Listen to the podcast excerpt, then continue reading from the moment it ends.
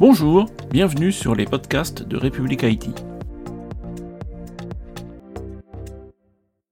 Monsieur Yves Verhoeven, bonjour. Bonjour.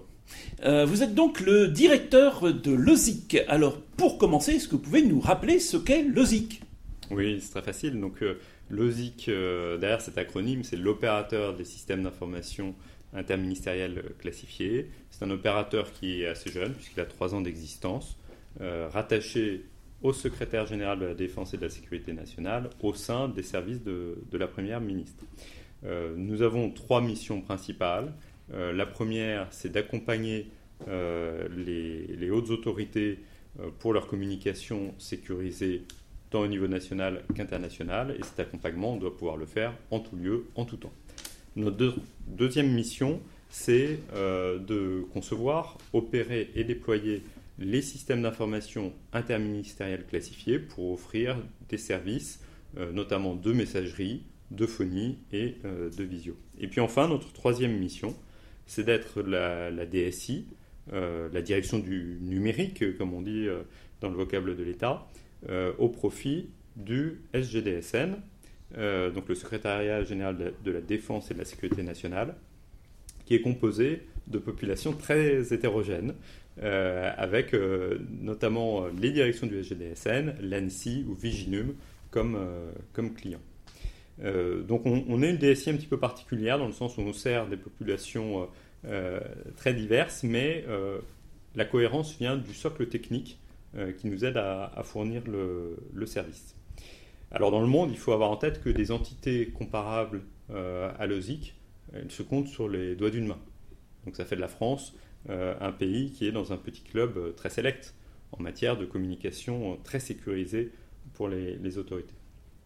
Et puis en termes d'objectifs pour nous, hein, si je puis dire, les, les, indicateurs de performance, bah, c'est naturellement, comme pour toute DSI, la satisfaction du service utilisateur, mais c'est aussi la bonne prise en compte de la menace stratégique dans les services et les systèmes qu'on conçoit.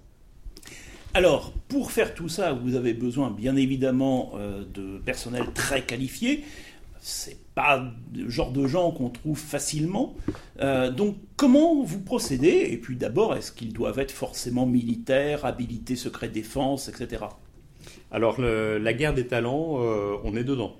Il n'y a pas d'exception pour, pour le ZIC. La seule exception qu'on ait, c'est que nos effectifs sont et civils et militaires, même si on est un, employeur civil. En tout cas, on a, cette, euh, cette euh, multiplicité de, profils euh, et que c'est dans des proportions équivalentes.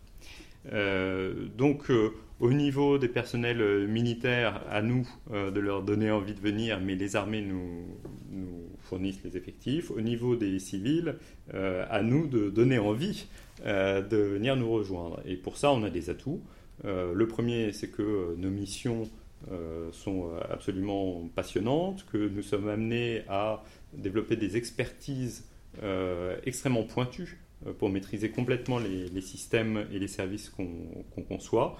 et puis, on, soutient, on bénéficie du soutien des, autorités, puisque au-delà du, turnover qui nous amène à recruter, en plus, on est en croissance. Donc on est une des rares administrations autorisées à croître.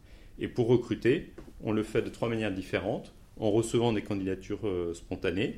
Euh, mais au-delà de ça, euh, pour être proactif, bah, on le fait soit via de la cooptation en demandant à nos agents d'être des ambassadeurs auprès de, leurs proches compétents, soit via de, la chasse. Donc on a un cabinet de, recrutement interne à l'OSIC pour faire une chasse notamment via les réseaux sociaux, pour faire venir des, personnes. Et on essaye euh, d'être euh, attractif euh, au niveau des, rémunérations, autant que faire se peut, au niveau des formations assez nombreuses hein, qu'on dispense auprès de, de, nos agents, qu'on obtient pour nos agents.